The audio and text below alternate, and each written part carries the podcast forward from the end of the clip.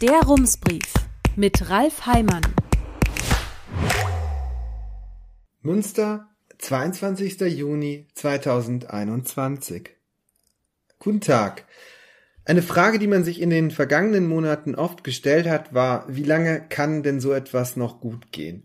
Geschäfte, Kneipen und Restaurants geschlossen, keine Veranstaltungen, Steuern brechen weg, Firmen in Kurzarbeit, scheinbar alles auf Sparflamme, Einnahmen fehlen, aber viele Ausgaben laufen einfach so weiter. Es gibt Soforthilfen oder Rettungsprogramme und irgendwer muss das alles ja auch bezahlen. Vieles davon übernehmen Bund und Land, aber ein Teil der Kosten bleibt an den Kommunen hängen. Münsters Kämmerin Christine Zeller hatte im vergangenen Mai angekündigt, dass der Stadt allein im Jahr 2020 durch Corona 100 Millionen Euro im Haushalt fehlen würden. Im Dezember war von 55 Millionen Euro die Rede. Letztlich seien es doch weniger als 50 Millionen Euro geworden, sagte Christine Zeller uns gestern. Aber auch das ist eine gewaltige Belastung in einer Zeit, in der es Münster auch schon ohne die Pandemie nur mit Mühe gelungen ist, die notorische Lücke im Haushalt einigermaßen zu schließen. Zur Ratssitzung morgen hat die Stadt nun einen Bericht vorgelegt, der Auskunft darüber gibt, wie es um die Finanzen der Stadt steht. Vielleicht aber erst einmal ein Blick zurück in die vergangenen Jahre, in denen die Stadt immer wieder an der Schwelle zum Verlust ihrer finanziellen Eigenständigkeit stand. Diese Eigenständigkeit verliert sie, wenn der finanzielle Puffer aufgebraucht ist und das Defizit zweimal hintereinander fünf Prozent des bilanziellen Eigenkapitals übersteigt.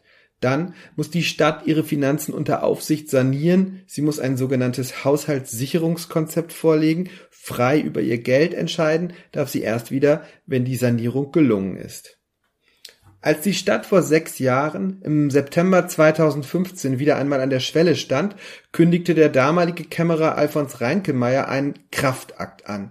Er legte einen Zehn-Punkte-Plan vor, um die Finanzen wieder in den Griff zu bekommen. Gleich im ersten Punkt stand, man müsse Prioritäten setzen, für die wichtigen Dinge Geld ausgeben und alles andere nach hinten schieben. Damals hieß es, die Stadt müsse sich ihre Aufgaben kritisch ansehen und die Frage stellen, auf welche freiwilligen Leistungen sie verzichten könne. Bei Pflichtaufgaben müsse man die hohen Standards hinterfragen. Im Jahr 2017 lautete die Überschrift einer Pressemitteilung zum Entwurf des Haushaltsplans Haushaltsausgleich möglich. Reinke Meyer kündigte an, man müsse sich die Strukturen der Ämter ansehen, um Möglichkeiten zum Sparen zu finden. Als sich im Jahr 2018 wieder eine Lücke im Haushaltsplan ergab, sagte Reinke Meyer, er wolle sie gleich im Jahr darauf schließen. Es seien, Zitat, weitere Konsolidierungsschritte nötig, Oberbürgermeister Markus Lewe sagte, man werde die, Zitat, Konsolidierungsmaßnahmen mit Nachdruck fortführen. Ein Jahr später, im September 2019, kündigte Reinkemeyer gleich schon für die Jahre 2020, 2021, 2022 und 2023 Defizite im Haushaltsplan an, die deutlich über denen von 2018 liegen sollten. Allerdings könnte sich nun etwas Entscheidendes ändern. In den vergangenen Jahren plante die Stadt zwar regelmäßig mit einem Defizit, aber am Ende ergab sich doch immer ein Überschuss, zuletzt in den Jahren 2018 und 2019. Michael Jung hat sich im März in seiner Rums-Kolumne mit der vielen Luft im Haushalt beschäftigt, also der Differenz zwischen dem Geld, das eingeplant ist, und der Summe, die man am Ende tatsächlich verwendet. Dass es diese Lücke gibt, hat verschiedene Gründe. Zum einen kalkuliert die Stadt Spielräume ein, denn es ist natürlich schlecht, wenn nicht weitergebaut werden kann, weil kein Geld mehr zur Verfügung steht. Zum anderen kann die Stadt sich so Töpfe einrichten, aus denen sie bei Bedarf Geld nehmen kann, wenn es gebraucht wird, ohne jedes Mal den Rat um Erlaubnis zu bitten. Außerdem gilt ein Millionenbetrag, der für ein Projekt bereitgestellt wird, auch immer als Beleg für die Tatkraft der politischen Mehrheit. Es ist sozusagen der bilanzielle Spatenstich. Es sieht so aus, als hätte das Projekt mit diesem Schritt schon begonnen, doch das ist nicht immer der Fall. Manchmal plant der Rat die Millionenbeträge ein, nimmt das Geld dann aber doch nicht in Anspruch, und so bleibt am Ende des Haushaltsjahres doch mehr übrig, als man gedacht hatte. Das wird sich nun wohl ändern. Im aktuellen Bericht über die Entwicklung der städtischen Finanzlage, um den es morgen im Rat gehen wird, steht, die, Zitat, Corona-Pandemie verändert die wirtschaftlichen Rahmendaten für die Stadt Münster deutlich. Zitat Ende. Im Abschluss für das Jahr 2020 werde es voraussichtlich keinen Überschuss mehr geben, in den Jahren darauf auch nicht. Eigentlich würde das Defizit laut der städtischen Prognose im aktuellen Haushalt schon Ende dieses Jahres bei über 74 Millionen Euro liegen, doch weil das Land den Kommunen mit einem Bilanzierungskniff erlaubt, die Corona-Belastung auf 50 Jahre zu verteilen, rechnete die Stadt in diesem Jahr nur mit einem Minus von knapp 11 Millionen. Um das noch schnell zu erklären, der Kniff ist, die Stadt darf in diesem Jahr knapp 50 Millionen Euro als Einnahme verbuchen, obwohl sie dieses Geld eigentlich nicht eingenommen hat. In den kommenden Jahren muss sie das Geld dann nach und nach abschreiben. So verteilt sich die Belastung in der Bilanz auf mehrere Jahre. Das bedeutet allerdings auch, ab dem nächsten Jahr kommt zu dem Defizit, mit dem man eh schon gerechnet hatte, diese jährliche Belastung auch noch hinzu. Das hätte dann laut der Prognose aus dem Haushalt für 2021 im nächsten Jahr ein Defizit von 72 Millionen Euro zur Folge, im Jahr 2023 eines von rund 59 Millionen und im Jahr 2024 eines von genau 56 Millionen. Damit käme Münster an seine Grenze. Und wenn das alles einträte und nichts unternommen würde, wäre die Stadt im Jahr 2024 ihre finanzielle Eigenständigkeit los. Nach einer aktuellen Prognose fallen die Zahlen sogar noch etwas schlechter aus, aber dazu später. Bleiben wir erstmal bei den strukturellen Defiziten. Die Frage ist, an welchen Schrauben kann die Stadt denn selber drehen? Der Finanzbericht nennt vier Ursachen, die Münster selbst in der Hand hat. Die Stadt investiert in Projekte, die danach Folgekosten mit sich bringen, also zum Beispiel in ein Gebäude, das dann mit Strom versorgt, beheizt oder instand gehalten werden muss. Die Stadt übernimmt neue Aufgaben, ohne kritisch zu überprüfen, was sie bislang schon macht und ob die neuen Aufgaben sinnvoll sind. Die Stadt erfüllt höhere Standards, als gesetzlich vorgeschrieben sind. Die Stadt stattet ihre Verwaltung zu üppig aus. Nicht drehen kann die Stadt an folgenden Schrauben. Ausgaben kommen hinzu oder Einnahmen fallen weg, weil Gesetze sich ändern, zum Beispiel weil die Kommune sich um Flüchtlinge kümmern muss, aber das Land dafür keinen entsprechenden Ausgleich zahlt. Kosten steigen, weil es in Tarifverträgen vereinbart ist. Einnahmen sinken, weil Firmen pleite gehen bzw. Branchen oder Wirtschaftsbereiche wegbrechen und damit auch Steuereinnahmen.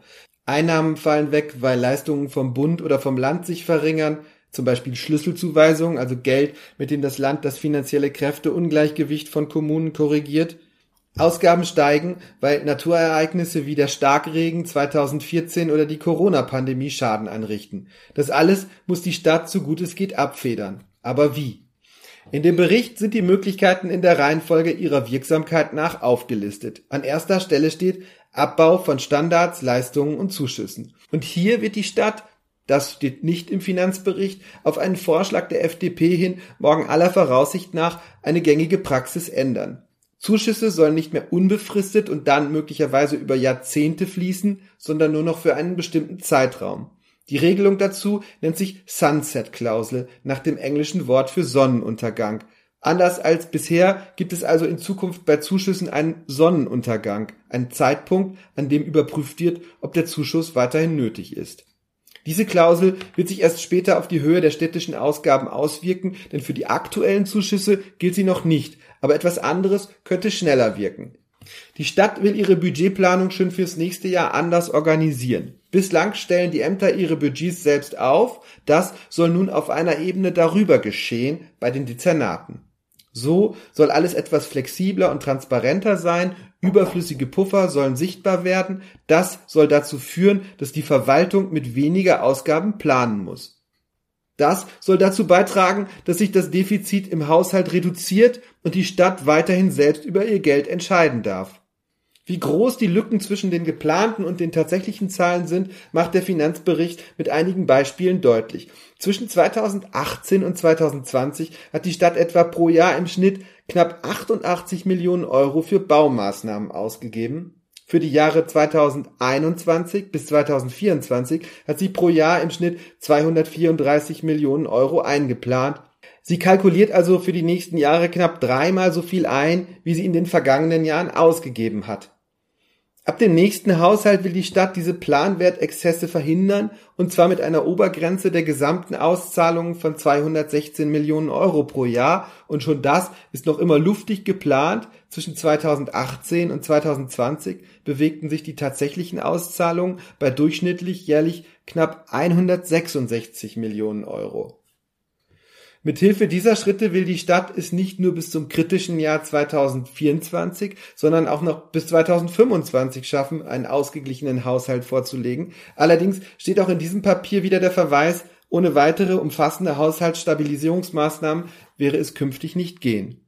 Ein paar Vorschläge dazu hat die CDU schon im März gemacht, einige davon hat die Verwaltung nun aufgegriffen. Die CDU möchte zum Beispiel, dass die Stadt festlegt, welche Handlungsfelder besonders wichtig sind. Sie sollen eine Priorität bekommen. Wenn der Rat morgen Abend zustimmt, wird die Verwaltung eine Prioritätenliste erarbeiten. Bedienen kann sie sich dabei im Zehn-Punkte-Plan, den Alfons Reinkemeyer vor sechs Jahren vorgelegt hat. Dort steht gleich an erster Stelle, dass alles, was den Haushalt belastet, aufzuschieben sei. Alles, was ihn entlastet, müsse man dagegen vorziehen. Es sei denn, es handele sich um Pflichtaufgaben oder eben Bereiche mit Priorität. Die Schaffung von Wohnraum, Maßnahmen zur Kinderbetreuung, Bildung, Sicherheit und ein Thema, das etwas in den Hintergrund gerückt ist, Geflüchtete. Auch die übrigen Punkte sind weiterhin aktuell. Doch der Zehn-Punkte-Plan geriet in den Jahren nach 2015 schnell wieder in Vergessenheit, weil die Gewerbesteuereinnahmen sprudelten und der Stadt damit viele Sorgen nahmen. Evaluiert wurde das Programm nicht. Stimmt der Rat morgen zu, womit zu rechnen ist, wird die Verwaltung auch Vorschläge dazu erarbeiten, wie die Stadt nach dem Jahr 2025 einen ausgeglichenen Haushalt vorlegen und damit finanziell eigenständig bleiben kann. Und die Verwaltung schaut sich an, wie die städtischen Beteiligungen dabei helfen können, den Haushalt im Gleichgewicht zu halten. Vor allem geht es dabei um ein Unternehmen, die Stadtwerke.